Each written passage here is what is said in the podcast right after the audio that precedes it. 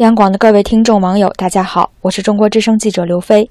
二零一五年高考的考试部分暂告一段落，有些考生已经狠狠休息一天了吧？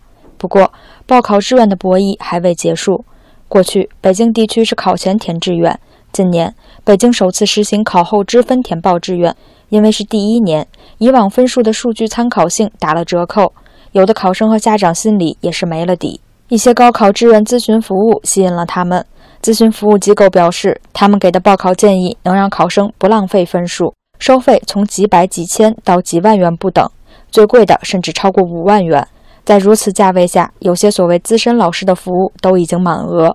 志愿咨询真的这么神奇吗？这当中的一些宣传噱头让人打个问号，但也不能凭此就说它一点用处也没有。到底该不该购买，恐怕还得考生和家长谨慎定夺。祝各位考生有个满意的成绩。各位晚安。